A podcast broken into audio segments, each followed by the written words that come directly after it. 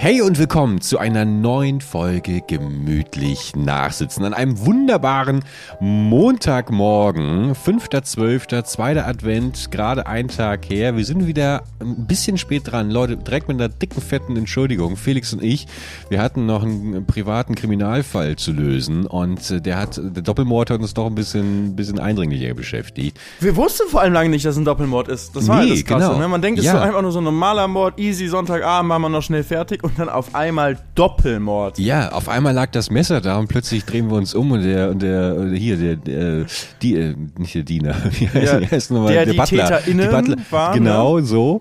Äh, ja, und dann war das plötzlich so ein Kollektiv. So drehen sich plötzlich alle zu uns um und sagen so, pass mal auf, das war nicht ein Mord, wir, war, wir waren alle zusammen. Und dann zum Glück hat Felix noch so ein Schweizer Taschenmesser dabei gehabt, dass wir uns ein bisschen den Weg frei fuchteln konnten. Aber das erfahrt ihr dann alles in unserem True Crime Podcast. Plö plötzlich gemütlich äh, gemordet, gemütlich gemordet. Ähm, Oh, ich muss ja sagen, wenn du da schon einen Podcast-Namen durcheinander bringst hier. Ja. Und zwar, ich habe dir immer gesagt, ich habe dir immer gesagt, wir sind nur der zweitlieblingspodcast der Leute. Oh ja. Ich weiß, Niemand worauf ist es wirklich, wir sind bei niemandem der Lieblingspodcast. Und ich war, wurde richtig bestätigt. Es ist ja eigentlich traurig, aber es gab die ganze Zeit, ist ja dieses Spotify Wrapped, wo man sein Jahr in der Musik, aber auch in dem Podcast, in seiner, wenn man Spotify-Nutzer ist, ähm, gesehen hat und was man am meisten gehört hat. Und dann hat man so eine schöne Topliste bekommen, die man perfekt in seine Instagram-Story packen konnte. Und wir wurden sehr häufig markiert, das hast du bestimmt auch gesehen. Sehr häufig Yes. wurden wir in den besten Listen da markiert von den Leuten. Und das sind immer die besten fünf, die da angezeigt werden. Und ich wirklich, ich habe irgendwie so, ich habe gefühlt 100 Nachrichten und mehr bekommen mit diesen Ranglisten und wir waren nie auf Platz 1. Wir waren sehr, sehr häufig so auf Platz Ja. 3, zwei selten, vier auch häufiger, aber eigentlich auch nie fünf. Aber wir waren, wir waren nie auf Platz 1. Ja, ich habe die ganzen Fünfer angezeigt bekommen, ähm, aber ich fand vor allem äh, das Umfeld dann äh, interessant. Also äh, tatsächlich viele True Crime Leute, ähm, natürlich auch viel Bildungskram, klar, natürlich zwischen, äh, also ich, auf eins ist dann ähm, Lanz und Precht und auf zwei kommen dann wir direkt. und das sind natürlich meine Lieb- Lieblingszuhörerinnen und Zuhörer. Äh, ich habe mich auch sehr gefreut, dass wir so fleißig verlinkt wurden. Und ich habe vor allem auch viele, viele Bilder bekommen, tatsächlich aus, aus den beschneiten Gebieten hier in, ähm, in, äh, in Deutschland. Jetzt muss ich mal ganz kurz ans Telefon rangehen. Moment. Äh, hi Christoph, ich bin gerade mitten in der Podcast-Aufnahme. Ich äh, würde mich später melden, ja? Okay. Alles klar, bis dann. Ciao.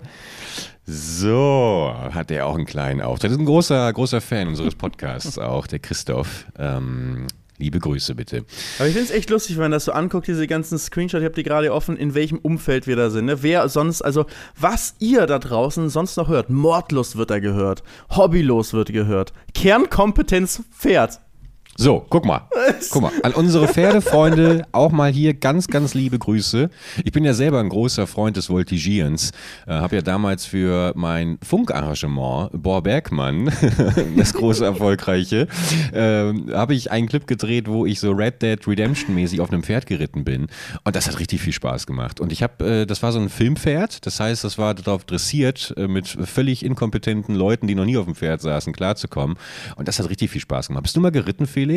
Ähm, ich bin mal durchs Wattenmeer geritten, auf so eine Insel rauf. Mit Ach, meinem Quatsch. Coke-TV-Moment. Ja. Das gibt's. Das, das, ich habe sofort so einen Felix mit so eine zwei Zeit. Meter langen Haaren vor mir. Ja, und genau. der Wind weht so durch die Haare und du, da machst du hier so ein, wie heißt das, wenn das Pferd so, so auf zwei auf Ja, hot. Nee, auf den beiden Hinterbeinen so steht und so hoch geht. So und so eine Zeitlupe, du da irgendwie so das Schwert in, gegen Hey, davon, hältst. ja, davon gibt es auch ein Foto. Also Ja? das war nochmal wann anders mit dem, aber ich habe genau so ein, so ein Foto, habe ich. Da fehlen eigentlich Ja, nur, zeig mal, das, weil da, darüber freuen sich unsere Zuhörerinnen und Zuhörer mal am meisten, wenn, wenn wir Fotos zeigen. Aber du musst es, du musst es sehen, weißt du, das ist eine Privatvorstellung für dich. Und danach muss Ja. ich noch über meine Coke TV Moments reden. Das waren wirklich ja. eine goldene Zeit. Anders kann man das Ganze nicht beschreiben hier. Ist schon lang her. Ah ja, genau das. Das, das ist wirklich genau das Bild. Krass.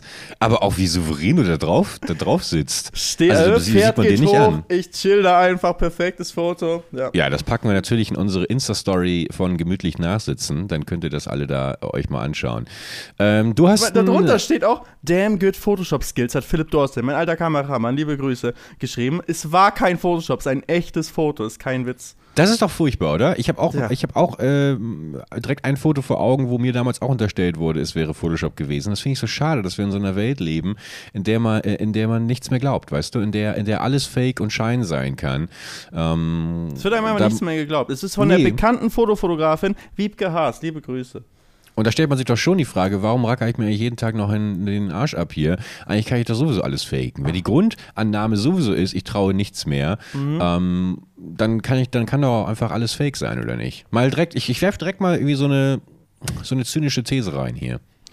Aber machst du es nicht auch so? H- Handelst du nicht auch so dein Leben, dass du eh einfach alles fakest? Dass du uns hier seit Monaten erzählst, dass du hier so eine, so eine animierte Minecraft-Serie fürs ZDF bastelst und am Ende Ja. gibt's die gar nicht. Und am Ende habe ich eigentlich Du aber ganzen gar Tag nichts nur. gemacht. Es ist auch komisch, dass ich genau mit dem Projekt angefangen habe, als das neue World of Warcraft Add-on kam. Ne? Es wird ja jeder glauben. Hat irgendjemand schon mal irgendetwas von dieser Serie gesehen? Ich kenne niemanden. Nee, nee, das stimmt, das stimmt. Äh, Also es, es fühlt sich auch inzwischen so ein bisschen so an. Ich, aber ich, es ist gut, dass du das kurz ansprichst, weil dann kann ich natürlich für die zwei Zuhörerinnen und Zuhörer, die haben sich letztens sehr gefreut, ähm, dass ich sie angesprochen habe, äh, kurz mitteilen, äh, dass ich jetzt das Winter, den Winter über, ähm, äh, also die Weihnachtszeit über, pausiere ich jetzt die Arbeiten. Ich habe mich äh, jetzt doch dazu entschlossen zu sagen, okay, äh, das wird jetzt nicht mehr dieses Jahr fertig, ähm, das Filmchen. Und stattdessen versuche ich mich, ähm, versuche ich die Winterzeit zu genießen. Das tue ich unter anderem mit einem fantastischen Stream-Projekt, und zwar eine Winterwunderland. Ein Winterwunderland, Felix, mit ganz vielen äh, tollen Modifikationen in Minecraft. Es wird ganz gemütlich. Wir bauen eine Winterdorf. Du bist natürlich auch herzlich eingeladen. Und wenn ihr diesen Podcast hört, dann gibt es heute Abend die erste Möglichkeit zuzuschauen bei meinem Premium Power Stream Herr Bergmann Angebot auf Twitch. Äh, es geht so, denke ich mal, ab 19 Uhr los. Ihr seid herzlich eingeladen. So, dann kann ich direkt hier nochmal ein bisschen. Nice. So. Muss ich das jetzt als, müssen wir das als Werbung Das muss als? Werbung einmal kennzeichnen. Ich muss da Okay. Ding Dong. Ich muss einmal Genau. hier, der, der Jetzt Direktor muss einmal Werbung, Werbung. hier einsprechen. Ja. Also, du- aber ich glaube, es ist gut. Du brauchst mal ein bisschen Abwechslung. Weißt Ja, du, das auf jeden so Fall. tief in dem Projekt drin, ist einfach gut, dass dein Kopf jetzt mal frei gemacht wird und du Zeit für was anderes hast, für Ja. was Neues. Guck mal, ich bin Das viel entspannter, ich bin viel, ich bin sofort gut drauf. Und jetzt merkt, es ist so ein bisschen, es fühlt sich ein bisschen an, als hätte ich hier gerade meinen persönlichen Coke Moment. Was waren denn deine Lieblings-Coke Moments? Nee, das war eine wilde Zeit in meinem Leben. Also, wir haben ja 2014 die Longboard Tour gemacht und da ging es eigentlich so ein bisschen erst los, dass es so auch ein bisschen in den Mainstream mehr gegangen ist. Und ähm, so YouTube allgemein. So, ne? mhm, Wir mhm. waren ja wirklich echt unterm Radar mit dieser ganzen, mit, unser, mit unserer Welt. Und äh, so heutzutage, jeder kennt YouTube, also gerade in der Medienwelt, jeder weiß, was YouTube ist, dass da viele Leute was zugucken und da stehen ja teilweise große Unternehmen mittlerweile hinter. Damals war es ja alles ganz klein, ganz neu und da waren wir auch auf einem Roadtrip, auf dem Roadtrip nach Ibiza, tatsächlich eigentlich so ein bisschen das Vorbild von unserem gemeinsamen Roadtrip mit den Autos, mit den, kleinen- äh, mit den kleinen Hot Rods, mit denen wir nach Ibiza gefahren sind. Das haben wir schon mal gemacht, aber mit großen Autos, 2014. Izzy war zum Beispiel auch dabei. Tadel und Adi waren dabei. Und ähm, ich habe damals an einer Raststätte in irgendeinem Video mir eine Pepsi geholt. Oh. Im Video. Die ist auch noch online, das Video mit Sicherheit. Das war irgendwie beim Bungee, äh, kurz vorm Bungee-Springen oder irgendwie sowas war das. Hol ich mir an der Tankstelle eine, äh, eine, eine schöne Pepsi und ist im Video drin. Und es war ja auch noch neu, dass irgendwie, sag ich mal, es gab, glaube ich, da den.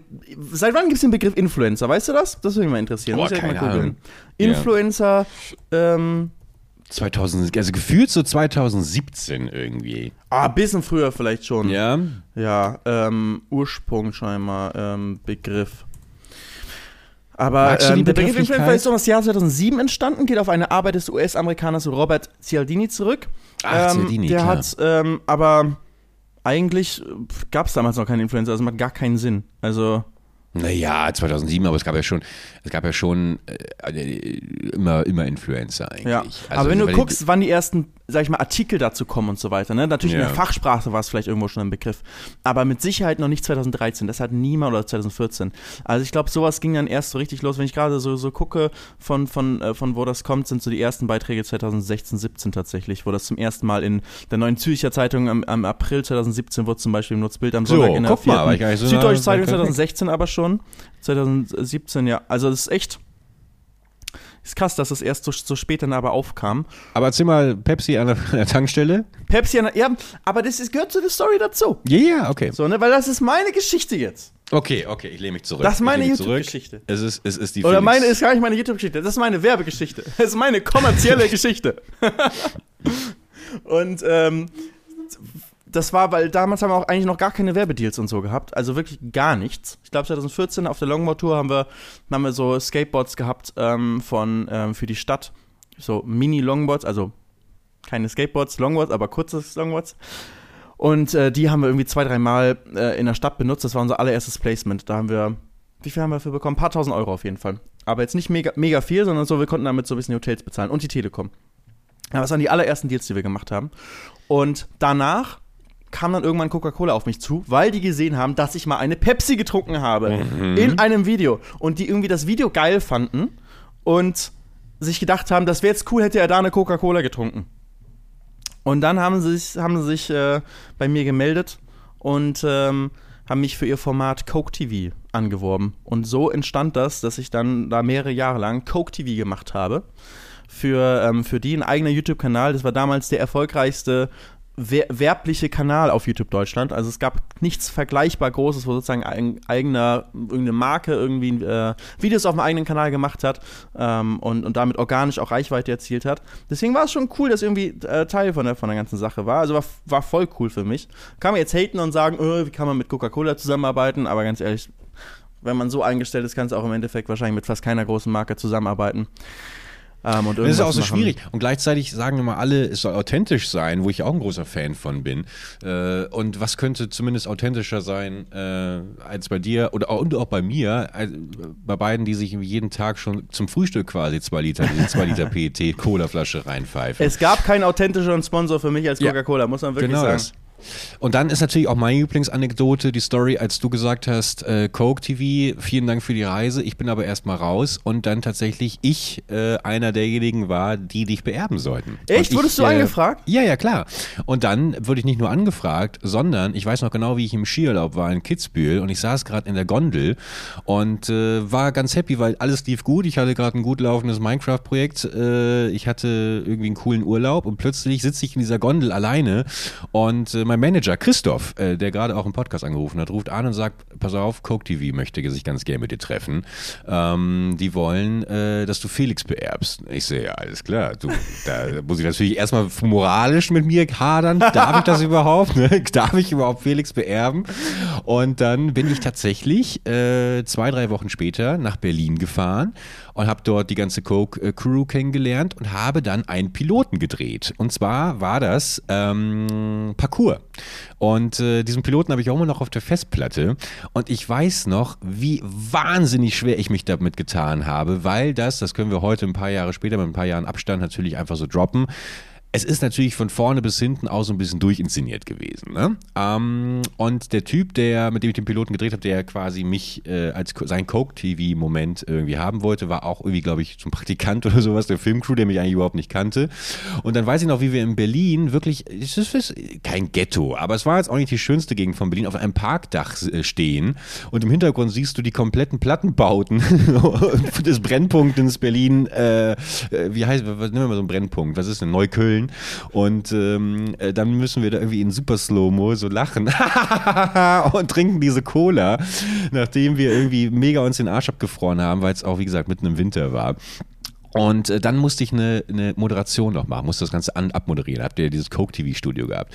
Und ich glaube, da habe ich den Gig, ich nehme mal den Spoiler vorweg, habe ich den Gig verloren, weil ich das überhaupt nicht hinbekommen habe, das anzumoderieren. Und man alle, glaube ich, da schon gemerkt haben, der passt nicht auf das Format, weil ich halt die ganze Zeit so selbstironisch, aber auch ironisch auf die Marke Cola bezogen, äh, dieses Ding halt präsentiert Das habe. Also funktioniert ich, da nicht, ja. Das funktioniert überhaupt nicht. Und da hast habe ich wirklich in den Blicken, wenn, wenn ich am Anfang, als ich noch ankam, weißt du, du guckst in die strahlenden Gesichter, alle freuen sich, dich zu sehen. Und wenn du am Ende von der Fahrt ins Hotel merkst, kein anderer sitzt mit dir im Auto, alle anderen haben irgendwie getrennte äh, Transportmittel genommen und keiner schaut dich irgendwie mit dem Arsch an, dann dann weißt du, okay, ich glaube, ich habe hier heute nicht so abgeliefert, wie ich, äh, wie, wie es zu erwarten war bei den anderen Leuten.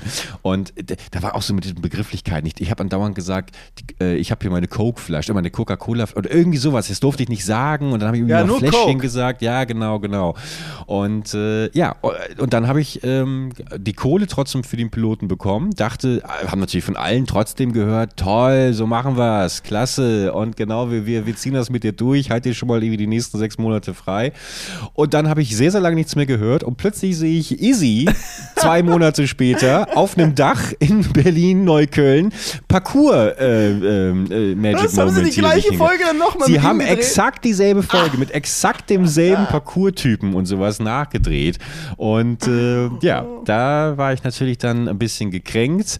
Aber ich muss auch ganz ehrlich sein, von all den Sachen, die ich gemacht und nicht gemacht habe, Coke TV, glaube ich, hätte leider Gottes tatsächlich überhaupt gar nicht gepasst zu mir. Aber ich fand es sehr lustig. Ich habe in Retrospektive denke ich immer, ob ich einfach nur, äh, da, da, weißt du, dass sie, dass sie einfach Druck aus, auf dir ausüben wollten und sagen wollten, pass mal, wir haben hier tatsächlich andere Leute, mit denen wir das machen wollen. Äh, mach das mal, mach das mal weiter, weißt du? Wie wenn so Schauspieler in Amerika und sowas sagen, ah nee, sorry, aber für die drei Millionen mache ich, mache ich den, den Film da von Martin Scorsese nicht. Und dann sagt Martin Scorsese, ja, pass mal auf, ich habe hier aber auch noch Denzel Washington, der wird das für zwei Millionen machen. Ah nee, okay, dann mache ich's. Weißt du, so, so, dass es ein bisschen darum ging, aber ja. Finde, ja, finde den Vergleich ein bisschen anmaßend, aber okay. Wieso, hä? Denzel Washington ist doch ein hervorragender Schauspieler. Ja, dass du dich hier mit Hollywood-Größen vergleichst, Ach so. ja? Ja, immer noch um eine Hinterhof-Coke-TV-Produktion. Es war wirklich eine Hinterhof-Produktion gewesen. Ne? Wir haben wirklich im Hinterhof, in Berlin, im Hinterhof, hatten wir unser kleines Studio. Aber das war für mich der allererste Berührungspunkt, sag ich mal, mit einer professionellen ähm, Produktion so richtig. Weil ich habe einfach nur meine eigenen Sachen gemacht. Ich komme ja, ich habe ja nicht irgendwie jetzt Film studiert oder, oder ähm, Mediengestalter Ausbildung oder irgendwas gemacht. Ich habe ja nie mit professionellen Kameraleuten zusammengearbeitet. Und äh, da habe ich zum ersten Mal war ich dann Teil einer, einer echten großen Produktion und habe auch voll viel gelernt, wie die halt arbeiten, wie die es machen. Da habe ich zum ersten Mal gesehen, dass man ein Licht draußen hinstellt. Die haben immer draußen ein Licht hingestellt und durch das Fenster reingeschienen. Und das war so, ne, dass es so das Sonnenlicht macht. Das war immer, ich dachte mir so, hey, warum machen die das? Ich kannte nur, man wird ja man ist auf YouTube, hat mal irgendwann gelernt, okay, man braucht Licht, weil es dann besser aussieht, die Kamera. Und hat man hatte jeder diese alten Softboxen, diese riesigen Softboxen, einfach nur eine fette weiße Birne dann drin war, die das Licht gemacht hat. Ähm, also auch nicht zu ver vergleichen mit heute. Und das hatte dann jeder YouTuber irgendwann da stehen, ne? Und jeder hatte irgendwann ein großes Mikro da stehen, da, äh, vor allem. Jeder hatte damals das äh, Rode NT1A, hatte jeder. Heutzutage hat gefühlt jeder, wir beide gerade nicht, aber sonst hat jeder irgendwie so ein Shure SM7B. Es gibt immer diese Standardsachen, die dann irgendwann jeder hat. Und ich habe da bei dieser Produktion echt auch viel gelernt und war wie ein Praktikant eigentlich. Es war wirklich wie ein, hätte ich ganze YouTube-Kram nicht gemacht, wäre ich vielleicht in so einer Produktion gelandet als äh, Kameraassistent oder so und hätte halt da hinter den Kulissen wäre rumgelaufen, hätte sich um, hätte mich um alles Mögliche gekümmert und so. Und stattdessen war ich Praktikant, habe voll viel gelernt, aber ich war trotzdem gleichzeitig die Person, die vor der Kamera war, auf die alle dann immer irgendwie so gewartet haben. Du hast halt voll die, du hast die, wenn du schlecht performst, müssen alle drunter leiden. Das war immer voll der große Druck, weißt du? Dann stehen da Total. irgendwie so zehn Leute. Oder es war am, am Ende waren es vielleicht mal zehn, aber am Anfang es war eher eine kleine Produktion, vielleicht fünf, sechs Leute. Ähm, aber wenn du jetzt gerade irgendwie deinen Satz nicht, nicht gerade rausbekommst, ne, oder, oder schon wieder statt Coke ähm, Cola gesagt hast, was nicht geht, äh, und äh, irgendwie so alles hat, äh, deine sechs Sätze haben alle perfekt gepasst, aber das hast du wieder verkackt, so und wieder neu und alle wollen Feierabend machen.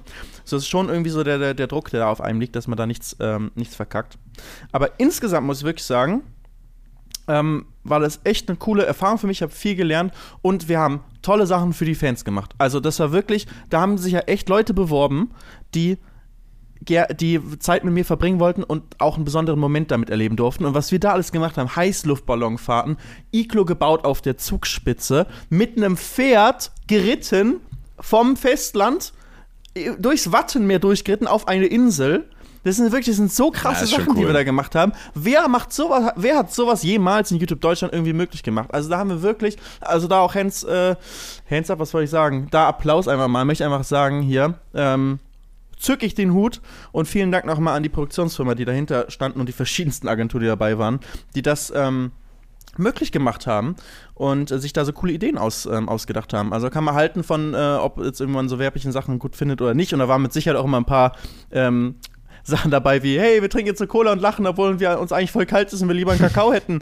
Klar, aber also insgesamt war das einfach eine, eine geile Produktion, muss ich sagen. War richtig, richtig cool, was sie da gemacht haben. Ey, auf jeden Fall. Also ich, ich hätte es ich hätt's, ich hätt's auch gerne gemacht, muss ich ganz ehrlich sagen, weil, weil wenn du es gerade so erzählst, so, ich finde das schon, aber es passt natürlich zu dir schon mehr. Du bist ja dieser, dieser Adventurer und äh, ja, du merkst, du merkst, Du merkst, dass ich absolut nichts dazu beizusteuern habe gerade, weil ich gedanklich gerade auch schon bei einer anderen Nummer war, weil du eben gerade meintest, es war so deine erste große Erfahrung mit, äh, mit so Kamerateams und sowas. Und da musste, musste ich sofort dran denken an das absolute Powerprojekt Lania. Sagt ihr das noch ja, was? Ja, ja, ja, ja. Und da muss ich mal kurz, da, da müssen wir mal kurz ein bisschen ausholen. Lania, das war, das war ich habe ja vor ein paar Folgen mal darüber gesprochen, wie das damals so war in dieser Minecraft-Zeit, wie ich noch in meiner Wohnung saß, rausgeschmissen wurde und alles plötzlich dann so schnell ging. Und ich weiß noch, wie dann plötzlich auch gleichzeitig dieses Lania ähm, zustande kam, durch, glaube ich, DiviMove damals, dieses Netzwerk. Und dann war die Idee, ähm, vier YouTuber duellieren sich in einem Studio ähm, und äh, am Ende gibt es irgendwas zu gewinnen. Ir irgendwie so war, und mit Bestrafungen und sowas. Und ich weiß nicht warum. Ich glaube, weil Simon irgendwie mich vorgeschlagen hat oder sowas, aber dann war Tadel, du und Simon und plötzlich ich mit dabei. Und das ist als jemand, der irgendwie vor zwei Wochen noch äh, niemand war und irgendwie aus einer Wohnung rausgeflogen ist, war das schon ziemlich abgefahren. Und äh, dann kamen wir dahin, das will ich gerade erzählen. Und da weiß ich auch noch, wie ich Im wirklich Produktionsstudio dachte, krass, hier in Köln, ne? Richtig genau, großes da, da, Produktionsstudio. Genau, wo, wo glaube ich allen voran die ESL aufgenommen wurde, als die noch in ihren Anfängen war. Und da weiß ich auch noch, wie ich da mit riesigen Erwartungen hinkam und dachte, krass, jetzt ist hier wirklich die TV-Produktion und morgen hast du eine eigene Show mit Thomas Gottschalk und sowas. Und dann komme ich da hin und das war wirklich Chaos pur. Keiner hatte so wirklich einen Plan. Keiner wusste so wirklich, was zu tun ist. Es gab auch kein wirkliches Showkonzept, außer das, was ich gerade genannt hatte. Und dann äh, durfte sich jeder irgendwie so ein paar Waffen aussuchen. Es gab irgendwie so USB-Raketenwerfer, äh, die, so, die, so, die so Nerfguns verschossen haben. Der andere hatte irgendwie Tröten und äh, Trompeten. Und äh, ja, dann haben wir da einfach, einfach im Endeffekt nur zehn Stunden aufgenommen und Material gesammelt und irgendjemand im Schnitt musste dann aus der Scheiße Gold machen. Und Hat's aber nicht geschafft. Hat es nicht geschafft, nee. Aber es sind ein paar legendäre Clips entstanden, wie, wie Tadel und ich, Tadel damals noch wirklich als absoluter Bravo-Teenie-Star, äh, also vom, vom, vom, für Schwiegersohn-Traum vom Äußerlichen, wie wir beide mit einer Spitzhacke irgendwie vor irgendeinem Pennymarkt oder sowas irgendwie den, den Boden oh mein aufhacken. Gott, ich erinnere mich, es war Ja, so ja. unangenehm. Es war wahnsinnig unangenehm, wenn unsere Großmutter da vorbeikommt und uns anschaut, als wären wir wirklich der letzte Abschaum. Äh, also das, das war ein sehr, sehr skurriles, skurriles Projekt. Hast du da noch irgendeine Erinnerung zu? Ich weiß ja auch, dass es, genau wie du gesagt hast, dass die halt kein Konzept hatten und sich immer gedacht haben, ja gut, wir laden jetzt diese YouTuber ein, dann funktioniert das ja eh Ja, einfach. it. Ja, ne? ja, genau. So, das sind die Webstars hier, so hieß das früher, nicht. Influencer, die Webstars. Stimmt, stimmt. Ja. Und, und, das und dann funktioniert das irgendwie. Ist genauso wie jetzt. Ähm, Gab es ja nochmal die äh, TV Total ähm, VOG WM. VOG WM.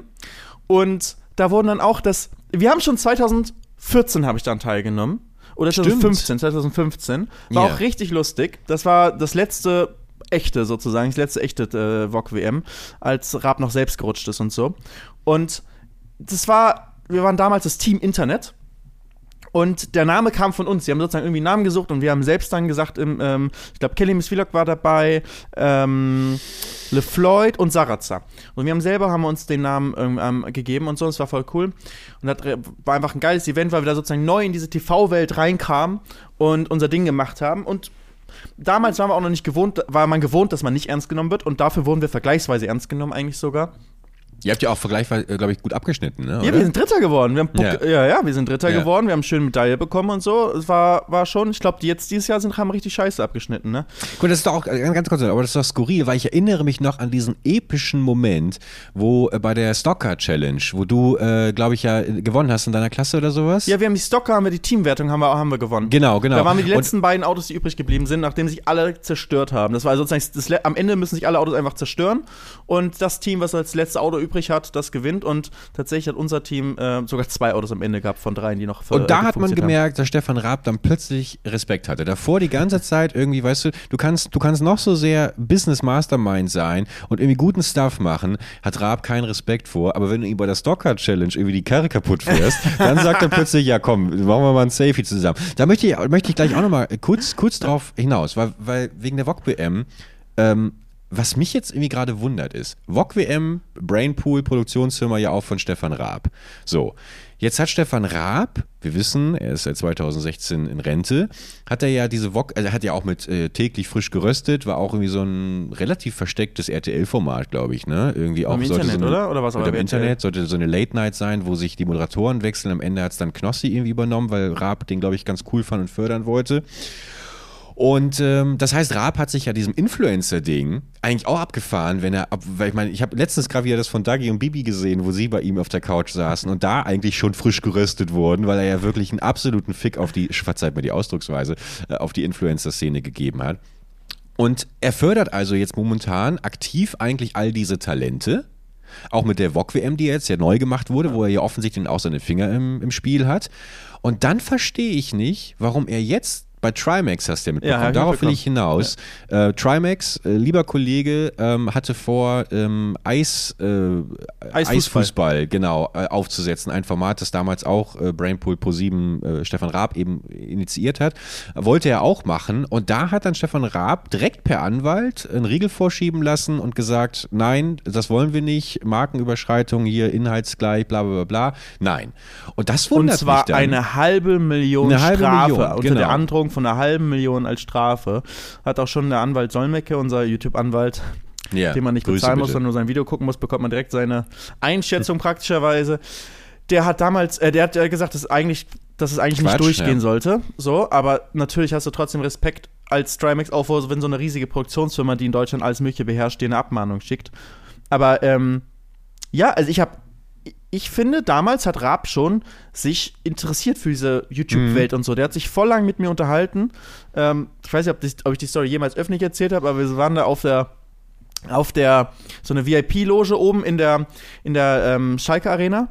Da ist das Bild auch entstanden, ne? Nee, das war bei einem Interview das Bild. Ach so, okay. Was du meinst, glaube ich. Das war bei einem Interview, was sie sozusagen, ich habe ihn interviewt mit meiner kleinen Lekria-Kamera, Mhm. saßen wir auf dem Auto drauf und, und äh, haben uns äh, ähm, davon einfach einen Screenshot habe ich. Das ist, glaube ich, das Foto, das Instagram-Foto, was du meinst. Ähm, aus de- der Szene, die ich jetzt meine, gibt es kein Foto, weil das war wirklich privat so am, ähm, weil da oben war das Essen aufgebaut, da gab es dann Essen, es war in so einer Drehpause in der Vorbereitung, also noch am, am Tag, nicht am Abend der Show. Weil am Tag über hat man, also in dieser Arena war einfach aufgebaut, dass man da äh, mit eine, eine kleine Strecke aus Schlamm und Matsch und da ist man dann gegeneinander Stocker gefahren, hat ist sich gegenseitig in die Karre gefahren, hat man tagsüber geübt und abends war das große TV-Event. So, und an diesem Tag zwischen den ganzen Übungs-Trainingssessions gab es oben dann äh, in dieser ähm, Loge gab es dann da Essen und dann ähm, stand er draußen ähm, auf dem Balkon der Loge und hat eine richtig dicke Zigarre gepafft. Äh, Ernsthaft? Und ich habe in meinem Leben bis zu dem Punkt noch niemanden eine Zigarre paffen sehen. ich stelle Also gerade vor, später habe ich dich kennengelernt, aber davor, Ja, kannte ich, davor kannte ich noch niemanden, der Aber wie Raab an der. Reling steht, auf, was er schaut Ja, wirklich. auf sein gemachtes Werk Ja, und denkt genau sich, so. yes, also wie, wie Julius Caesar. geil, geil. Wirklich. Also ich glaube, es gibt auch noch in meinem Vlog von damals, nicht, ähm, Stocker Crash Challenge, irgendwie einer von den Vlogs, die ich da gemacht habe mit meiner Lekira, gibt es auch ein Bild, wie ich oben in der Loge bin und sozusagen rausfilme in dieser Arena und man das alles sieht. Ähm, natürlich nicht mit ihm drauf in der Situation, aber da, man kann sich das dann sozusagen jetzt vorstellen ein bisschen. So, stand er da mit seinem Puffen, mit seiner, mit seiner Zigarre und äh, hat mich angesprochen. So, ich habe mir mein Essen da geholt und auch runtergeguckt und dann hat er mich angesprochen. Da haben wir uns bestimmt 10 Minuten unterhalten und da war er, das muss 2014 gewesen sein. Ende 2014, glaube ich, habe ich die erste Stocker gemacht, dann VOG WM 2015 und nochmal Stocker 2015 und dann war, hat er aufgehört mit den Events leider. Ähm, bis heute. Und da hat, hat er sich dann wirklich interessiert mit mir unterhalten, was, un, was ich denke über die YouTube-Welt, wie sie sich entwickelt, was, was irgendwie Vorteile von YouTube gegenüber Fernsehen sind, was er vielleicht anders machen sollte, was er lernen kann. Er hat super, er hat die ganze. Zeit Fragen gestellt und richtig interessiert zugehört. Ähm, also man hat gemerkt, dass er seine Distanz hat, so, ne, dass er nicht weiß, ob er das Ganze jetzt ernst nehmen soll oder nicht, aber ähm, oder wie ernst er es nehmen soll. Er hat es auf jeden Fall nicht sozusagen komplett nicht ernst genommen, aber sozusagen, wie ernst muss er es nehmen? Wie sie es vielleicht auch eine Bedrohung für ihn? Was muss er sich anpassen? Was muss er machen? Und ich glaube auch, dass diese ganze YouTube-Internetwelt ein Grund dafür war, warum er aufgehört hat, weil er auch da schon gemerkt hat, weil sein seine Show TV Total, seine reguläre Show beruht ja auch auf diesen ähm, Schnipseln und so weiter, diesen lustigen Sachen, was ja voll so ein Internet-Meme-Ding ist. Und ähm, deswegen ist er, glaube ich, da auch zum, zum richtigen Zeitpunkt praktisch abgesprungen und hat gesagt, Wa- so, das war's jetzt. Wobei, wobei es ja auch äh, skurril ist, weil, weil was hätte man daraus noch machen können? Aber vermutlich hat er sich gar, gar kein Interesse daran gehabt, in diese Welt reinzuschauen. Und wenn man jetzt diese Reinkarnation von TV Total sich anschaut, ich finde das so, äh, so eine gute Entscheidung, da auch jetzt die Influencer-Szene mit reinzunehmen ja. und die eben auch nochmal hops zu nehmen. Was mich äh, gerade noch, was ich mich gerade noch gefragt habe, es wundert mich eben bei Stefan Raab auch so, dass der irgendwie dieser, dieser ganzen Influencer-Szene irgendwie so, ja, nicht hochnäsig, ne, aber wie du gerade gesagt hast, so distanziert, vielleicht auch ja. so ein bisschen mit dieser Furcht, was bedeutet das irgendwie für meinen Job, aber so schätze ich ihn eigentlich nicht ein, wo doch eigentlich er selber auch aus den Anfängen der Influencer-Szene kommt, also mit so Viva Vision und sowas, wo ja. er damals war, wo auch irgendwie die Sets on air zusammengestürzt sind, weil alles so billig zusammengeschreddert irgendwie war und jeder gemacht hat, was er wollte und jeder irgendwie am nächsten Tag sein seinen Job verloren, äh, verlieren hätte können. Also, also das war ja genauso eine, so ein fragiles äh, äh, Schauwerk, wie, wie, wie es YouTube in den Anfängen war. Und da merkt man wieder manchmal, glaube ich, wie diese Medienwelt ein so, so professionalisiert und irgendwie so ja, auch verändert, wesenstechnisch. Muss ich immer an den fantastischen ähm, Film denken mit ähm, äh, Harpe Kerkeling, äh, mit äh, ähm, Glücklichkeit kennt kein Pardon. Kennst du nicht. Bist du, ja, muss, aber geht auch da, Harpe Kerkeling in der TV-Branche findet irgendwie einen Job bei so einer großen Samstagabendshow und der äh, Moderator der Show ist ein totales Arschloch und Harpe Kerkeling beerbt ihn dann, weil der Moderator so einen, so einen Anfall kriegt on air und wird dann aber im Laufe des Selbst Films halt selber zu so einem Arschloch, weißt ja. du? Und das ist so die, die Prämisse quasi. Und da denke ich mir manchmal schon, ist das einfach, also wie, wie, wie, es wiederholt sich ja auch immer wieder. Ja, wie YouTuber du? sind, werden auch Arschlöcher. Und meine, genau, genau. meine Story vom Balkon ist auch noch nicht vorbei, weil das, Sorry, nee, ich wollte, die, ich wollte Pointe kommt dann nämlich noch. Ja. Weil, aber um, um das zu, zu dem, was du jetzt gesagt hast, ist auf jeden Fall, ich denke schon, dass er sich auch damals schon Sorgen um die Internetwelt gemacht hat. Also ich glaube schon, weil du das gerade gesagt, ich glaube nicht, dass der sich Sorgen macht oder so, natürlich muss er sich keine Sorgen machen, dass er irgendwann auf der Straße steht, so, weil der hat genug äh, verdient und genug geleistet. Aber jemand wie er hat mit Sicherheit auch den Anspruch, immer oben zu stehen und nicht, dass irgendjemand sozusagen irgendwann größer und besser ist mhm. als, als er in dem, was er macht. Und deswegen kann er auch irgendwann sagen, ich höre jetzt auf, dann kann man sozusagen sagen, jetzt können andere übernehmen, dann kann es ihm egal sein. Aber auch sein Lebenswerk so ein bisschen mit diesen großen TV-Events. Jetzt machen Twitch-Leute einfach, irgendwelche Internet-Leute wie Trimax machen jetzt einfach das, was er macht. Weiß ich jetzt aus, aus seiner Perspektive gesehen. Mhm. Ähm, na, aber das muss man halt sagen, die Leute wie Trimax oder Eli, die machen jetzt halt die Events, die früher Raab gemacht hat. Und in mancher Hinsicht sind sie vielleicht nicht ganz auf dem Niveau äh, der TV-Show-Sachen äh, damals, aber auf anderen Ebenen sind sie sogar viel besser und größer. Also da muss ich auch echt sagen, Riesenrespekt. Das hat sich erst in den letzten paar Jahren entwickelt, was für große Events, insbesondere Streamer in Deutschland, irgendwie so auf die Beine stellen. Richtig, richtig cool. Und er hat, glaube ich, da schon einen sehr guten Blick darauf und hat das, ist nicht so, dass irgendwelche Manager das für ihn da machen und so weiter. Ich glaube, der hat solche entscheidenden Sachen hat er selber alle Absolut, richtig, richtig im Blick. Und er hat damals halt so interessiert gewirkt und ich dachte echt, wie nett ist der so, weil man wusste ja nicht, wie soll man ihn einschätzen. Mhm. Ähm, weil man ihn so, du kennst ihn halt nur aus dem Fernsehen, anders als YouTuber siehst du ja nicht irgendwie in der Story dann auch mal so ein bisschen privat und denkst, mhm. du kennst ihn so, sondern es ist halt wirklich nur dieses Show-Ding, wo man ihn sieht.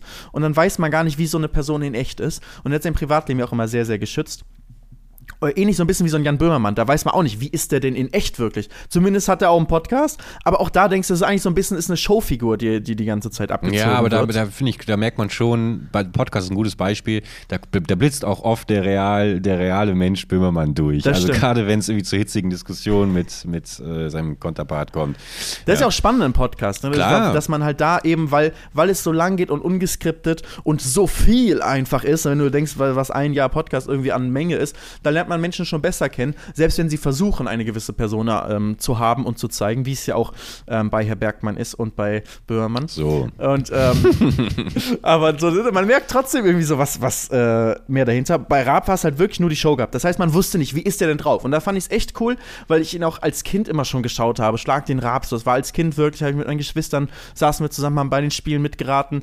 TV Total habe ich nachts äh, noch, noch geguckt. Das lief irgendwie so 23 Diese Uhr. Wiederholung. Achso, das meinst du. Wenn das so 23 Uhr lief, das mhm. glaube ich früher immer. Und ja. da weiß ich noch so, ähm, äh, halt sollte ich eigentlich schon schlafen, aber bin dann noch, habe mich noch in, äh, ins äh, Fernsehzimmer, wir hatten so im Keller so ein kleines Zimmer, wo ein Fernseher drin war, damit wir Fernsehen gucken konnten und nicht im Wohnzimmer sein mussten Da haben wir dann heimlich noch. Also wir hatten so ein, so ein Wohnzimmer, wo halt auch Fernseher drin war, aber wir haben da nie Fernsehen geguckt. Wir hatten immer so ein ganz kleines Kellerzimmer, wo einfach nur eine Couch und Fernseher drin war. Da, da, haben wir, da habe ich dann Formel 1 geguckt oder sowas wie Stefan Raab dann mal. Und, ähm, oder Sportschau immer abends mit meinen Geschwistern. Ähm, ja, aber so, deswegen war es schon, sag ich mal, eine große und coole Persönlichkeit. Eigentlich äh, mit die coolste Persönlichkeit neben Casey Neistat, die ich irgendwann mal so getroffen habe und, und mit der ich sprechen konnte und war dachte, okay, krass, hätte ich gar nicht gedacht, dass der so nett und so, interess so, interessiert ist irgendwie an dem, was, was wir hier machen, sich so, dass er sich so lange mit mir unterhält. Währenddessen pafft er halt die ganze Zeit seine dicke, fette Zigarre auf dem crazy. Balkon, du hast es richtig beschrieben, überblickt sein Werk, weißt du, diese ganze mhm. Arena, wo Feuerwerk aufgebaut ist und ähm, wo wirklich halt die krasse Show, die da gemacht wurde, so. Alle, und, und das alles sein, als sein Spielplatz ja auch, ne? Der hat das ja nicht nur gemacht, mit Sicherheit auch, weil es einfach erfolgreich ist und, und äh, ähm, damit große Einnahmen auch erzielen kann und so weiter. Aber auch einfach, weil er das geil findet, mit einem ja, Auto klar. durch die Arena zu ballern und sich gegenseitig in die Karre zu fahren. So. Und muss ich auch sagen, Respekt, dass er sich das aufgebaut hat, sozusagen das Spielkind mal, ähm, mal 1000 oder das Spielkind-Game durchgespielt. So. Richtig, Aber das war ja auch der Kontrast, cool. weil, weil, weil bei diesen Spielen hat man ja immer ganz deutlich gemerkt, er hat eigentlich, also wofür er wirklich brennt, worauf er Bock mhm. hat, während äh, TV Total, du hattest, wir hatten gerade über die Motive gesprochen, warum er aufgehört hat.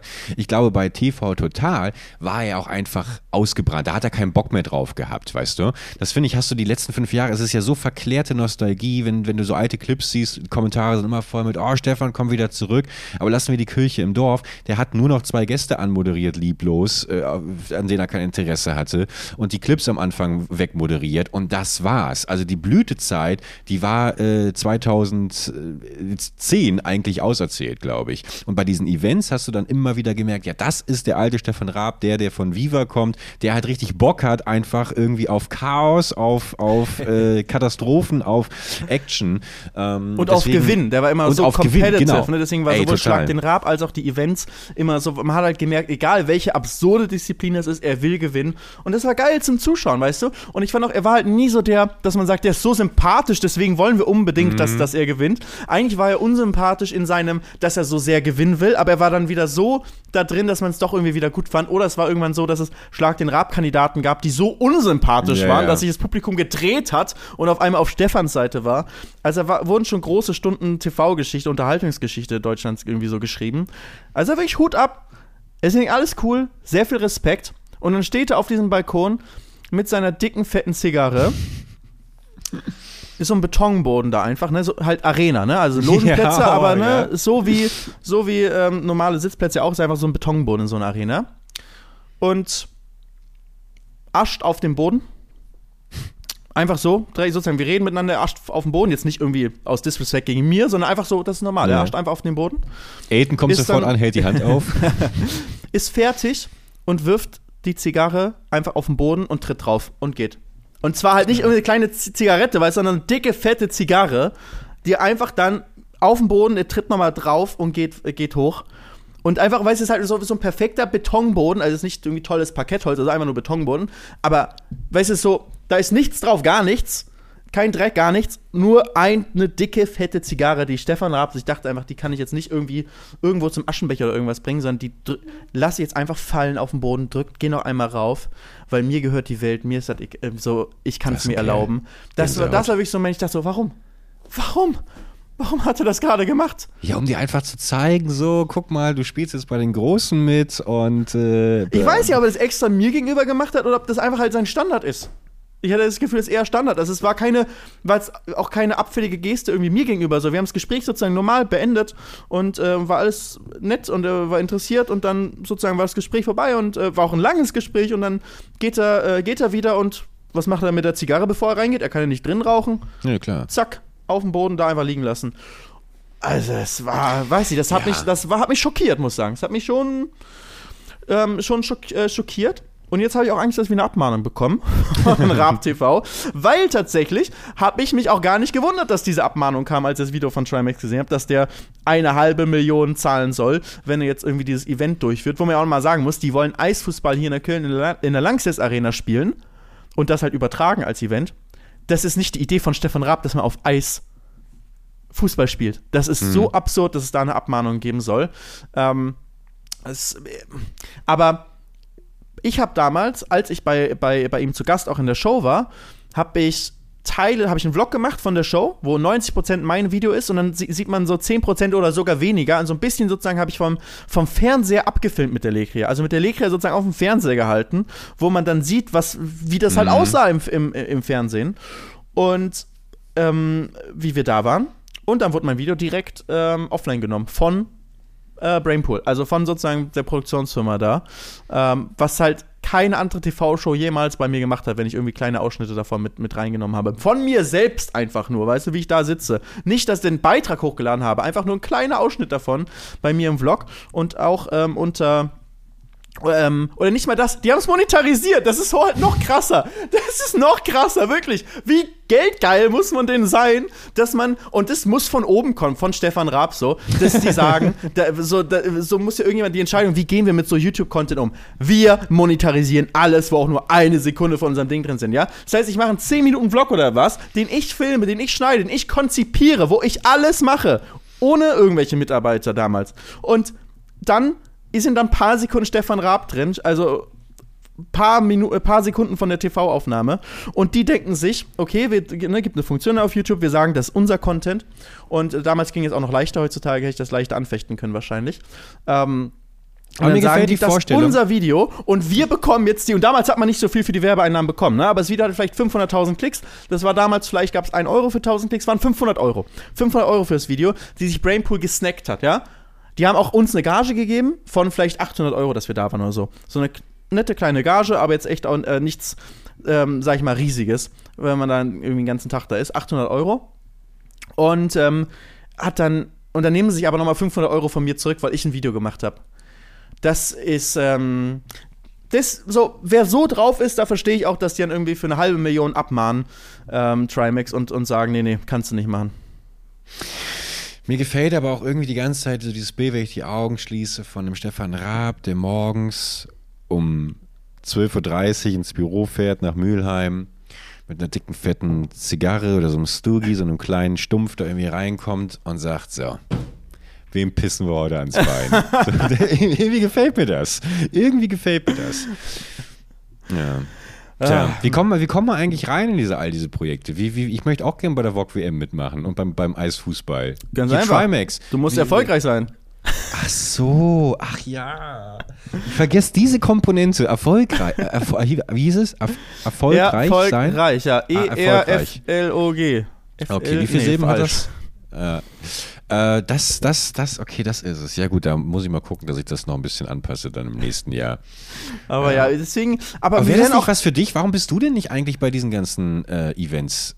Ach, bei den ganzen Twitch-Events meinst du? Ja, aber auch bei, bei der VOG WM und sowas. Ich hab, also, ja, VOG WM haben halt nur, habe ich zum einen ja mal gemacht und damals äh, war, war ich dann, sage ich mal, in der, in, der, in der Shortlist so, welche Leute fragt man an dafür und jetzt halt nicht yeah. mehr. Also gibt es halt einfach dann Leute, die äh, größer und erfolgreicher sind, würde ich mal sagen. Wenn du guckst, wer da mitgemacht nee, hat, Leute wie Trimax, Monte und so weiter. Also die Reichweite habe ich jetzt halt nicht. Aber umso nicer, dass ich es halt machen durfte damals. Und ganz ehrlich, wahrscheinlich war es damals sogar cooler. Was ich aber gar nicht verstehe, ich werde gar nicht eingeladen zu den ganzen ähm, Twitch-Events, ne? Zu den ganzen. Ja. Da wäre ich oh. auch nicht eingeladen. Ich weiß ja. nicht, ich glaube, ich wurde früher, wurde ich ein paar Mal angefragt zu sowas und habe äh, manchmal abgesagt. Und ich glaube, dann wurde ich nie wieder eingeladen danach. Das okay, ist, glaube ich, so ein bisschen das Ding. Und bei Pizza habe ich so Kart-Event mitgemacht und haben es jetzt nochmal gemacht und habe ich nicht mehr eingeladen, weil ich zu gut war beim ersten Mal. Ich habe wirklich die mm. so einen Grund und Boden alle gefahren. Und ähm, das, äh, dann wurde ich leider gar nicht mehr eingeladen. Das, das ist ein bisschen traurig gewesen, aber das verstehe ich. Aber da war ich, da war ich ein bisschen traurig, als ich gesehen habe, weil die mich nicht mal gefragt haben. Einfach so das Event gemacht. Und ich so. Da weiß ich oh. auch noch, das finde ich immer geil, wenn, wenn, wenn, wenn, man so eine Ansage bekommt, zum Beispiel, wenn man irgendwo eingeladen wird, dann, ja, aber sei mal nicht so gut. Da war, da, da war, ich meine, es ist natürlich jetzt eine andere Welt wieder, wieder die, die kleine Minecraft-Welt, aber da muss ich auch noch dran denken, als ein großer YouTuber mal ein großes Minecraft-Projekt gemacht hat und mich auf Biegen und Brechen dann so ein bisschen so rumgedruckst hat mit meiner Einladung und meinte, ja, aber mach mal, mach mal nicht so viel Roleplay, mach mal nicht so viel Roleplay. da dachte ich, oh ja klar, gut, dann mache ich einfach, mache ich einfach, renne ich einfach nur von A nach B. Tja, und da kam eine große Ah, fällt mir keine Pointe mehr zu ein. ja, Mensch. Aber es ist. Äh, da, da hätte ich echt, also stell dir mal vor, wir beide als Team bei so einem Eisfußball oder sowas. Das wäre das wär, wär schon eine lustige Sache. Also wenn ihr ja, mal. Ich, auf jeden Fall. Ich glaube, das ist auch einfach nur so. wenn du dann einmal auf der, auf der Liste bist, dann bist, wirst du auch da immer wieder eingeladen. Aber ich glaube tatsächlich auch, dass viele Leute glauben, ähm, dass, äh, dass ich zum Beispiel gar keinen Bock drauf habe und eh absagen würde. Das, das glaube ich halt, dass das äh, viele Leute auch, ähm, auch denken, weil bei so, und ich bin ja auch wirklich einfach nicht in der Bubble drin, ne? Also ich habe einfach, das sind ja auch viele Leute, die wirklich auch viel miteinander abhängen und viele coole Sachen zusammen machen und ich mache irgendwie mein, mein Mallorca-Zeug und äh, Formel 1 und Formel E und meine eigenen Rennsachen. Ich bin einfach nicht in der ganzen Bubble drin von den anderen Leuten mehr. Ne? Das ist auch irgendwo ein bisschen schade. Das war früher durch alleine Minecraft-Projekte, war man immer so miteinander verbunden Mhm. mit vielen Leuten. Jetzt mache ich halt echt viele Sachen, wo praktisch kein anderer YouTuber irgendwie da dabei ist und habe dann auch so wenig Berührungspunkte mit den Leuten. Das sollte man mal wieder ändern. Das soll, ich glaube, es ist immer erfrischend, wenn man viel auch mit Leuten, mit denen man nicht so viel zu tun hat, normalerweise ist und ähm, die aber irgendwie halt was in derselben Branche machen und man sich mit denen austauschen kann. Es hilft einem immer, dass man einfach auch frische Perspektiven bekommt. Ich finde das Ey, immer wer gut. weiß, äh, in was für Kreise jetzt genau dieser Podcast Audioausschnitt landen wird. Vielleicht genau bei den richtigen Leuten.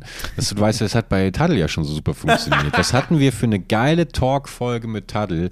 Ähm, wirklich, das war, war, hat so viel Spaß gemacht. Und das nur, weil, weil pfiffige Zuhörerinnen und Zuhörer ähm, die das weitergeleitet haben an die erwähnten Personen. Deswegen dafür nochmal großen Dank. Ähm, Man und- darf sich nicht darauf ausruhen, dass irgendwie, dass irgendwie Zuschauer jetzt irgendwie für einen Gehilfen sind oder irgendwas. Doch, weißt du, natürlich, machen deswegen will, mache ich das doch müssen hier. wir auch Das einmal mal selbst fragen. Das ist doch der ganz klare Deal. Ich quatsch hier jede Woche eine Stunde lang, reiß mir wirklich den Arsch auf, hier wirklich absolutes Power-Entertainment-Programm abzu, abzuhalten. Und dafür machen äh, die restlichen fünf Tage machen die Zuhörerinnen und Zuhörer dann den Job. Also es ist ja auch schon, es ist ja keine Einbahnstraße hier. Das verstehen ja viele irgendwie immer falsch. Deswegen, auch wenn ich dann darum bitte, in Anführungsstrichen, schickt mir bitte Bilder von eurem Schneelandschaften, von eurem Schneetreiben, dann ist es ja keine Bitte, sondern ein Ein Befehl. Auftrag. Das ist ein Befehl, ist das. So, Befehl sogar. Ein Befehl. Schickt mir Schneebilder. Wo gibt's denn überhaupt schon Schnee in Deutschland? Gibt's das schon, außer in so auf dem Berg? Äh, nee, ich habe immer das Schneeradar hier offen, aber. Äh, Immer so dauerhaft. Ja, so ja, Bildschirm klar, auf- In jedem ja. Zimmer deiner riesigen Wohnung. Genau, Hast du- also hast weißt du, all die Loser, die immer die Aktienkurse hier im Blick behalten, weißt du, das ist völlig langweilig, ich habe wieder das Schneeradar. ja. Ah, hier in Köln gibt's kein Schneeradar, es gibt höchstens Regenradar. Mehr macht hier keinen Sinn. Dieser Schlamm, es ist auch, jetzt wird es auch richtig ungemütlich. Aber lass uns nicht über das Wetter reden, weil das ist immer so ein Indiz dafür, der Podcast trägt sich nicht mehr. Nee, ich habe nämlich eine neue Rubrik. Die möchte ich jetzt Das gibt's einführen. doch nicht. Jede Woche, ich habe noch keinen Namen für die Rubrik, aber jede Woche möchte ich was erzählen, was ich gelernt habe in der letzten Woche, weil mich immer so viele Sachen interessieren und ich mit irgendwelchen, irgendwelchen Löchern des Internets dann verliere, wenn ich dazu recherchiere, weil ich es interessant finde. Und weißt du, was ich dir diese Woche erzählen möchte, was ich Na? gefunden habe? Es gibt etwas, was ich wieder haben möchte, in, äh, was es einfach, was sich irgendwie verloren hat in, in unserer menschlichen Geschichte im letzten, letzten Jahrhundert, was aber früher ganz normal war. Und zwar, Menschen haben früher zweimal geschlafen. Ach, ja, ja, ja, habe ich auch Hast du schon. auch gelesen? Hast du ja, auch gelesen? Ja, Aber das finde ich, hast du auch die Artikel dazu gelesen? Weil wie bist du darauf gekommen? Wie, wie hast du das oder Ich weiß nicht, äh, vor einem halben Jahr habe ich irgendwie, habe ich irgendwo, vielleicht war es in irgendeiner Quiz- Quizshow oder sowas, aber ich habe hab das tatsächlich auch, äh, oder ich, ich glaube, dass das daraus irgendeine Redewendung oder sowas entstanden ist. Aber äh, erzähl, erzähl erstmal. Ich, ich bin jetzt darauf gekommen, weil es auf Reddit einen Beitrag gab über ein Restaurant in Bangkok, das seit 45 Jahren die gleiche, nicht die gleiche, dieselbe Suppe am Köcheln hat und davon serviert. Das ist dieselbe Suppe. Also sie haben wirklich einen Suppentopf und da köchelt die ganze Zeit die gleiche Suppe immer weiter und du kannst davon essen. Also du natürlich also wir reden wirklich über dieselbe. Nicht, Ist wirklich nicht dieselbe, nicht frisch, die gleiche. Frisch, sondern es ist okay, krass. Es ist dieselbe Suppe, die eine und die gleiche Suppe, weil du gibst halt, natürlich davon wird rausgenommen, ne, und dann wird davon serviert und so weiter, das heißt, es wird ja weniger, aber dann füllen sie neues Wasser nach, füllen äh, neue Zutaten nach, aber es wird nie leer, also es wird auch nie irgendwie fast leer oder so, sondern es wird wirklich ständig hochgehalten, das Level. Es ist ein riesiger Kochtopf, ein ries- wo man drumherum sitzen kann ähm, und wird alles aufgefüllt immer wieder. Ähm, und dadurch hast du halt irgendwie so Bestandteile von der alten Suppe von vor 45 Jahren, so ein paar Moleküle sind da bestimmt noch drin. Und ähm, Aber wieso? Weil es dadurch geil schmeckt. Es, so. es schmeckt einfach geil. Es ist einfach, findest du nicht so eine. Die allermeisten geilen Soßen basieren doch auf so einer Gemüsebrühe oder Rinderbrühe oder sogar Fischbrühe. Und der einfach dieser intensive Geschmack, dieses, dieser Base Layer an würzigem interessanten Geschmack, finde ich, liegt immer an so einer guten Brühe. Und die Brühe entsteht ja dadurch, dass du halt einfach äh, ganz viele Sachen praktisch wie eine Suppe lange eingelegt hast und sozusagen das Wasser dann diesen Geschmack einfach intensiv Ja, doch nicht aufnimmt. 45 Jahre. Für, also es ist, da reisen Leute weltweit dafür an, um das zu essen. Ich würde es essen. Wenn du da wärst, würdest du es essen. Wenn ich dir sagen würde, ey, wir sind zusammen in Bangkok zusammen am Reisen, ne, eine der vielen ähm, gemütlich Nachsitzenreisen, die wir geplant haben und schon gemacht haben und, und wir sind ja immer Ja. on Tour, ihr wisst ja. So, und dann stehen wir da. Würdest du das machen? Guck mal, jetzt echt, wir müssen echt mal so eine Recherchereise müssen wir machen. Ja. Durch Asien, immer so zwei, drei Tage pro Stadt. Und dann machen wir zu jeder Stadt eine Folge. Also ich glaube, ich, ich glaube, ich bin nicht so der kulinarische äh, Globetrotter, weißt du? Ich glaube, ich glaube, das, das, das. Gehst das du auch in Tokio so. dann äh, zu McDonalds oder wie? Ja. Auf jeden Oh Fall, nein. ehrlich gesagt auch. Ja, also ich, ich, ich natürlich aus schlechtem Gewissen haue ich mir dann auch mal irgendwie Sushi rein und sowas. Aber äh, ich war auch da die ganze Zeit in so einem amerikanischen Frühstücksdiner irgendwie jeden Morgen. Ich bin, ich bin da nicht so auf Entdeckerreise. Also äh, vor allem, weil ich das auch, also mag ja sein, dass ich da, also es hört sich für mich direkt so an wie mit diesem, mit diesem Kaffee, der von diesen Katzen gegessen und wieder ausgeschieden wird, wo ich mir denke, schmeckt der jetzt wirklich so gut oder ist das einfach eine fancy Story, die man dann cool irgendwie äh, abends bei der Party erzählen kann, weißt du? Ja. Ähm, aber ja, na klar, wenn du da bist und du gibst das Schädchen aus, na klar, render ich mir Ja, das also das, rein, das, ja. das isst du dann. Du sagst du nicht, oh, ist eklig oder so, das kann ich nicht essen. Doch, das, das wird es hundertprozentig danach geben. Ich mag ja auch nichts. Also, ich hätte mich danach vielleicht Pizza nebenan, geh mir erstmal schön hier so eine Cheesy Crust holen. Auf jeden Fall fand ich es halt voll spannend und äh, habe dann ein bisschen Kommentare gelesen, was ich immer mache erstmal. Und dann äh, gab es halt viele Kommentare dazu, die gesagt haben, dass man das früher immer gemacht hat und es auch wohl mehrere solche Restaurants noch auf der Welt gibt und es früher richtig normal war, ähm, dass man das gemacht hat, weil du damit halt Sachen haltbar machst. Und das ist auch das Ding, da entstehen eigentlich keine Keime drin, weil das köchelt ja die ganze heiß, Zeit. ja. Ne, ist also kurz vom, vom Siedepunkt und dadurch ist es halt schön so heiß, dass keine äh, Bakterien da drin irgendwie äh, entwickel, sich entwickeln können oder überleben können. Und früher konntest du halt nicht irgendwie einen Kühlschrank irgendwie einfach aufmachen, das kam ja erst sehr spät. Und damit konntest du halt Sachen haltbar machen und dann haben viele immer dauerhaft einfach die Suppe am Köcheln ähm, gehalten und davon hat man dann, hat man dann gegessen. Und dann ging es darum, ja, aber wie hält man denn so ein Feuer über Nacht, wenn alle schlafen am Laufen?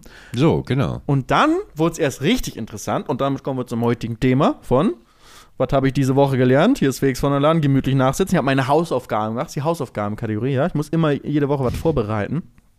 Ähm, und zwar hat, haben die Menschen bis ins 20. Jahrhundert rein äh, häufig. Dann hat es aber spätestens aufgehört und schon Jahrhunderten vorher wurde es weniger.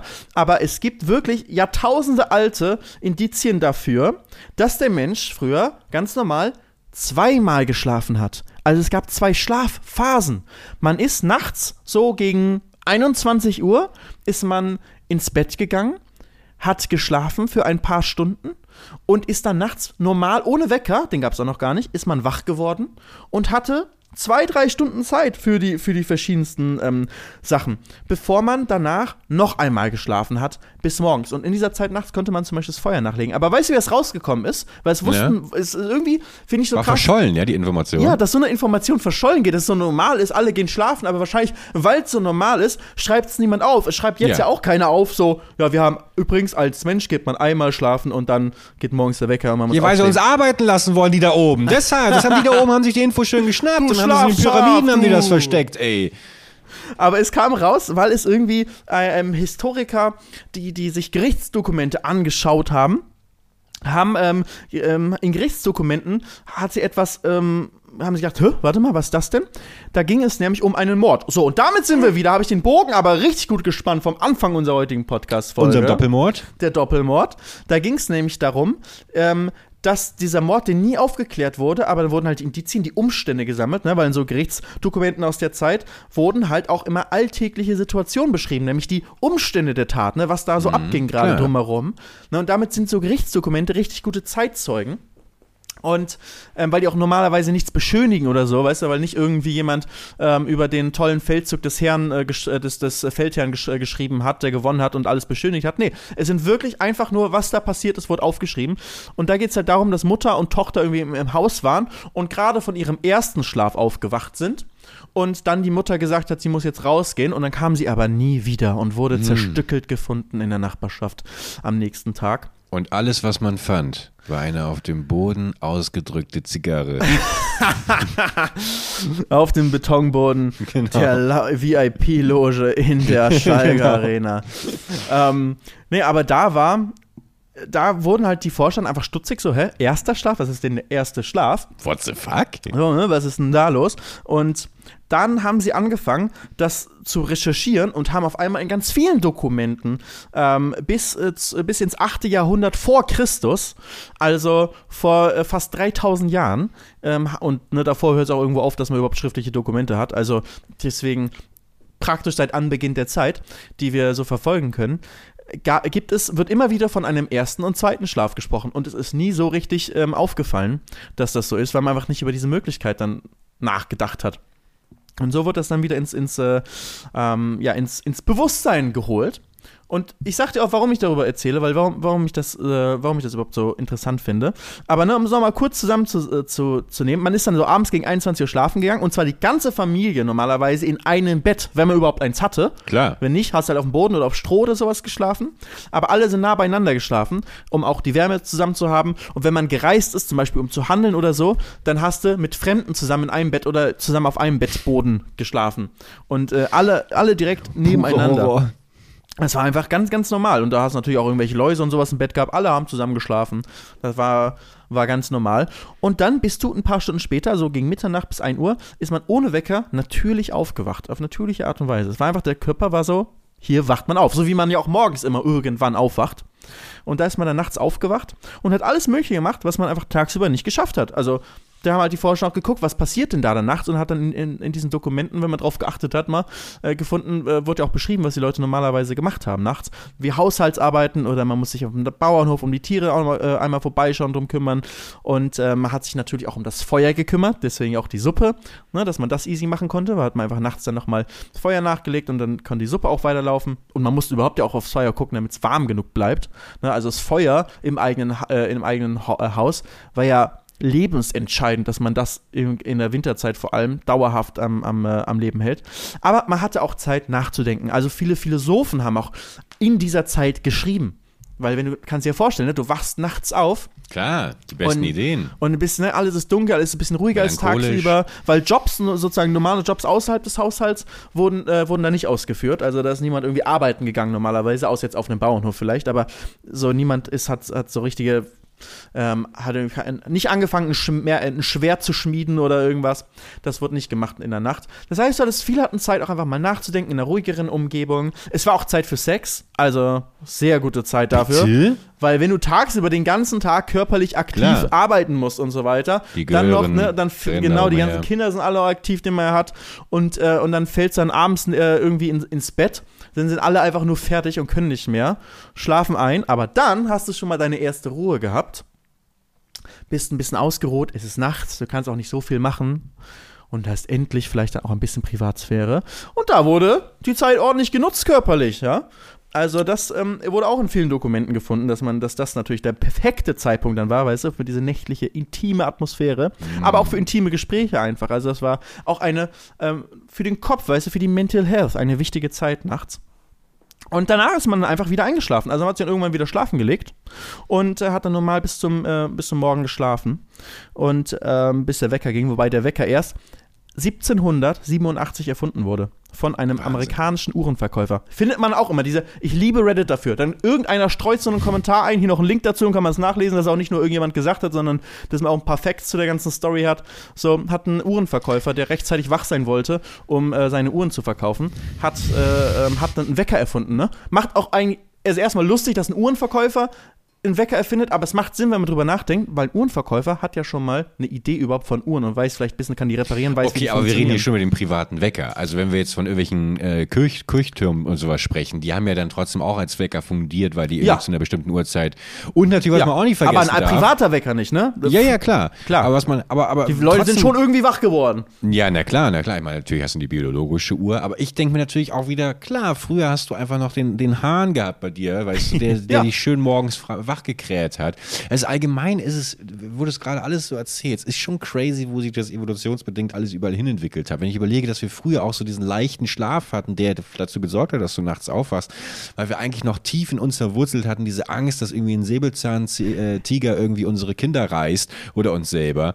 Und dass es ja wirklich noch überlebenswichtig war, gerade wie mit dem Feuer und sowas, was du erwähnt hattest. Und heute wirst du wach, weil dein Handy vibriert irgendwie. Du hast Angst, irgendwie auf Instagram den neuesten Livestream irgendwie von äh, Kanye West oder sowas zu verpassen, weißt du? Das ist eigentlich unfassbar, gegen was man wirklich Essentielles eingetaucht, also weißt du, was für Unerheblichkeiten, was ist das richtige Wort? Nicht Unerheblichkeiten, sondern was für Nichtigkeiten. Äh, was, was für Nichtigkeit man eingetauscht hat ähm, gegen, gegen Essentielles. Ja, weil wir ein Luxusleben haben. Ja, ja. Weil wir als Kreaturen, aber, weil wir halt nicht mehr aufs aber, Überleben angewiesen sind. Aber genau in dieser eh Begrifflichkeit störe ich mich eigentlich gerade. Weil ist das nicht eigentlich genau das Gegenteil? Haben wir uns, man redet immer davon, Luxusleben, ja, First World Problems und so. Aber sind wir nicht eigentlich in so einem, in so einem stetig steigenden, degenerativen äh, äh, Fluss momentan, der uns immer mehr, wir sind immer wieder bei Adiacrosity, dem Film, eigentlich komplett in den Abgrund stürzen lassen wird. Also ich habe zum ersten Mal gerade das Gefühl,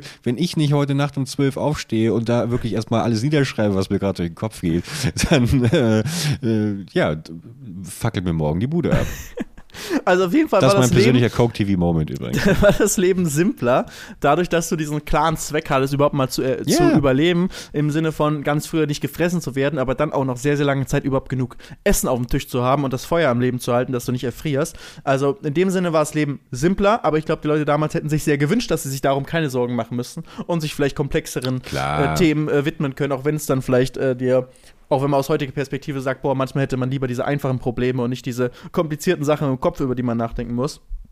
Ähm, aber deswegen, ich fände es ich fänd's auch nice, wenn man, wenn man das irgendwie wieder, wieder hätte mit, mit diesen Schlafphasen. Und dann finde ich es halt auch interessant, warum das überhaupt verschwunden ist. Weil es ist wirklich evolutionär, macht es irgendwie Sinn es gibt auch viele Tierarten, hat man dann gefunden, die auch einen Zwei-Phasenschlaf haben, die erst schlafen und in der Nacht nochmal aktiv sind, um zum Beispiel in dieser ruhigeren Umgebung Beute zu fangen und so weiter. Katzen schlafen eh. Katzen schlafen im Winter gerne mal 20 Stunden. Ja, aber nachts, nachts wachen sie auf und dann ist richtig Action. Dann fallen die Vasen um und Besteck wird ausgeräumt und so. Aber das ist irgendwie biologisch, das macht es Sinn. Und der Schlafforscher Thomas Wehr hat eine Studie mit 15 Teilnehmern gemacht und denen nämlich das unser künstliches Licht, was wir alle haben, weggenommen. Ne, die haben erstmal hatte die beobachtet ein paar Wochen, um sozusagen so eine Baseline zu haben, wie sie einfach normal, wann sie schlafen gehen und so weiter.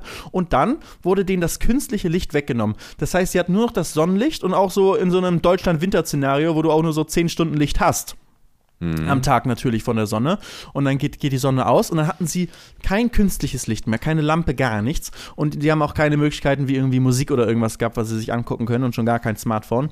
Ähm, und dementsprechend hatten sie ja nichts zu tun, als die Sonne weg war, außer schlafen zu gehen. Was haben die Teilnehmer alle gemacht? Haben einfach erst mal ein paar Wochen richtig lang geschlafen sind einfach, als die Sonne untergegangen ist, haben sich schlafen gelegt und haben natürlich durchgeschlafen. Und äh, bis zum nächsten Tag. Ne? Würde, würden wir, würde uns mit Sicherheit Klar. auch so passieren, wenn auf einmal man hat nichts mehr zu tun, äh, die Sonne ist früh unter, man sieht auch nichts mehr, also ja gut, legt man sich jetzt schlafen, hat ja sonst nichts mehr zu tun. Und dann hat sich aber bei allen Teilnehmern geändert mit der Zeit.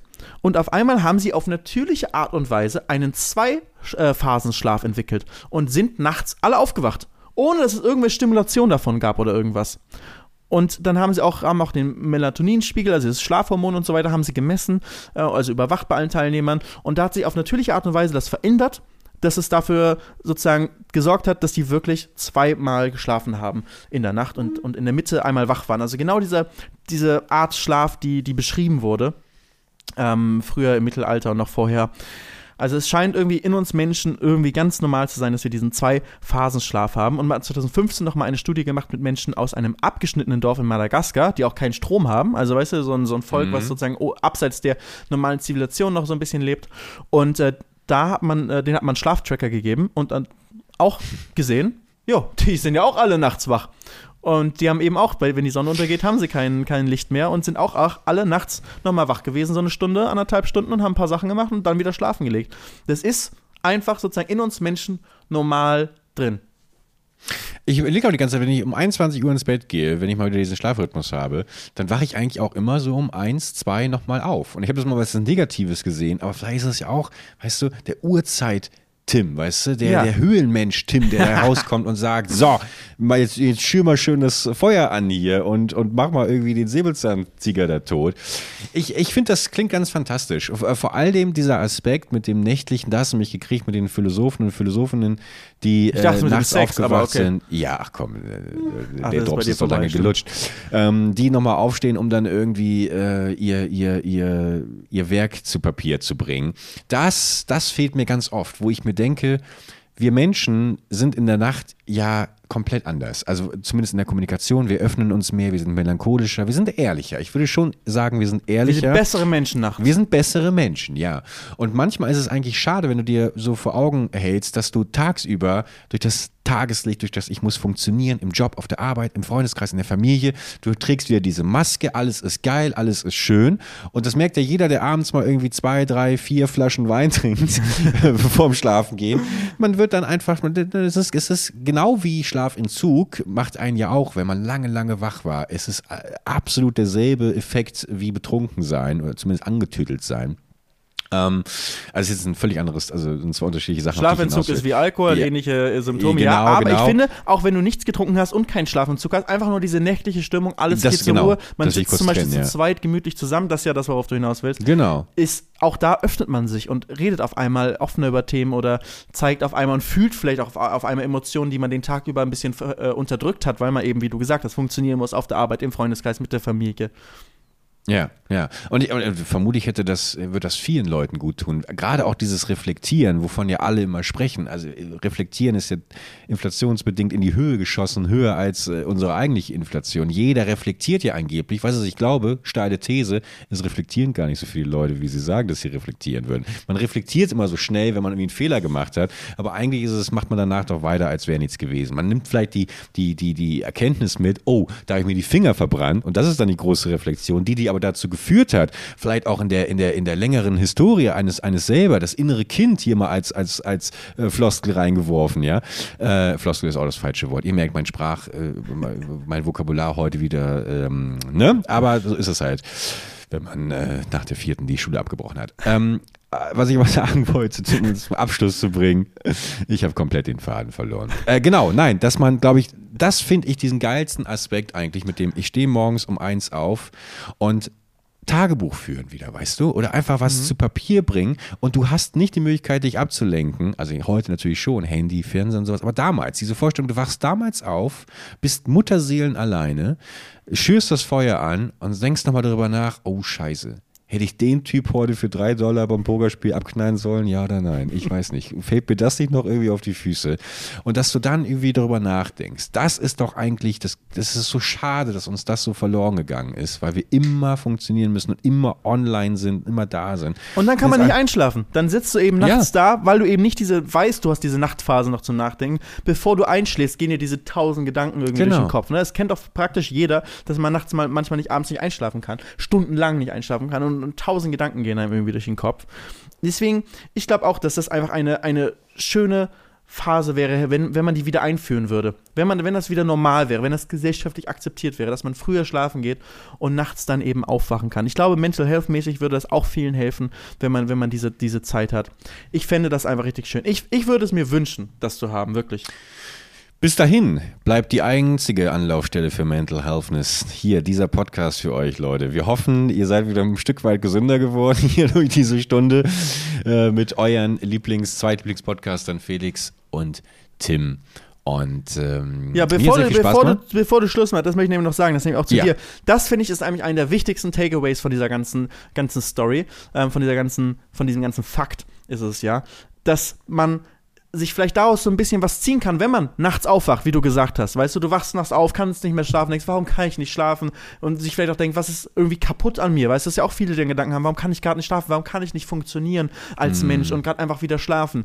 Und dann zu wissen, hey, eigentlich ist es normal. Wir Menschen sind früher immer von der Natur aus einfach aufgewacht nachts. Das finde ich, gibt einem vielleicht ein bisschen, ein bisschen Sicherheit, dass es so ein bisschen normaler ist so. Das Ja, finde ich das gut, dass du das nochmal erwähnst. Ja, nee, finde ich gut, dass du das machst. Weil man auch dazu neigt, ständig sich selber zu geißeln für alles, was irgendwie nicht funktioniert, weil es bei anderen besser funktioniert und sowas. Finde ich schön, dass du jetzt hier gerade nochmal rausziehst. Es ist vielleicht ja auch was Positives. Gebt euch dem hin, ihr könnt es eh nicht ändern. Dann denkt jetzt einfach mal ein, zwei Stündchen nach. Ihr kommt auch so morgen gut raus. Seid ihr vielleicht früher ein bisschen müde, aber dann könnt ihr früher schlafen gehen und dann kommt vielleicht das ganz alleine raus und plötzlich entfaltet sich dieser, dieser Schlafrhythmus, dieses zweimal Schlafen in euch und nächste Woche kauft ihr Amazon oder gründet das nächste heiße Ding. Und äh, alles nur, weil ihr diesen Power-Podcast gehört habt, gemütlich nachsitzen. Euer Investment in die Zukunft mit Felix von Allan und Tim Bergmann. Jeden Montag um 6 Uhr morgens. Außer wir sind mal wieder zu spät dran. Aber es passiert oh, Unter 10% sich. der Fälle aber. Das häuft sich aber sehr momentan. Ja, das darf jetzt ja nicht die Normal Normalität nee, werden, okay? Nee, nee, nee, nee, nee. Also bitte erzählt es euren Freunden, der Podcast ist draußen. Gerade bei dieser wertigen Folge heute. Viel, über vieles haben wir gesprochen. Äh, haben wir einen Folgentitel? Das dunkle Geheimnis von das Stefan Raab. Ja, das, und das dunkle Geheimnis grundsätzlich, weil es auch sich auf die Menschlichkeit bezieht, aber auch auf Stefan Raab. Weißt du? Oder Stefan Raab zieht mehr. Das dunkle Geheimnis von Stefan Raab ist schon ein guter Titel. Na, ihr werdet es ja gesehen haben. Leute, macht's gut. Wir hören uns nächste Woche wieder. ähm, ja, das war's. Gute Nacht. Schlaf gut, Gute aber Nacht, zweimal. So nämlich. Bis Montag.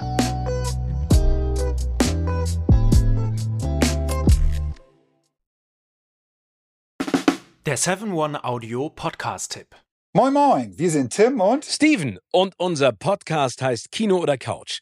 Jeder von euch hat doch bestimmt einen Lieblingsfilm oder eine Lieblingsserie, bei dem ihr oder bei der ihr ins Schwärmen geratet und ihr eure Lieblingsszenen nachsprechen oder viel besser noch nachspielen könnt. Wir sorgen dafür, dass da noch ein paar mehr dazukommen. Es gibt so, so, so viel tolle Filme und Serien-Neustarts und wir picken sie für euch heraus und sprechen natürlich darüber. Aber nicht nur das. Wo Licht ist, ist natürlich auch Schatten. Wir sagen euch selbstverständlich auch, was sich auf keinen Fall lohnt und was totale Grütze ist. Außerdem halten wir euch über all das auf dem Laufenden, was im Entertainment-Business weltweit so passiert.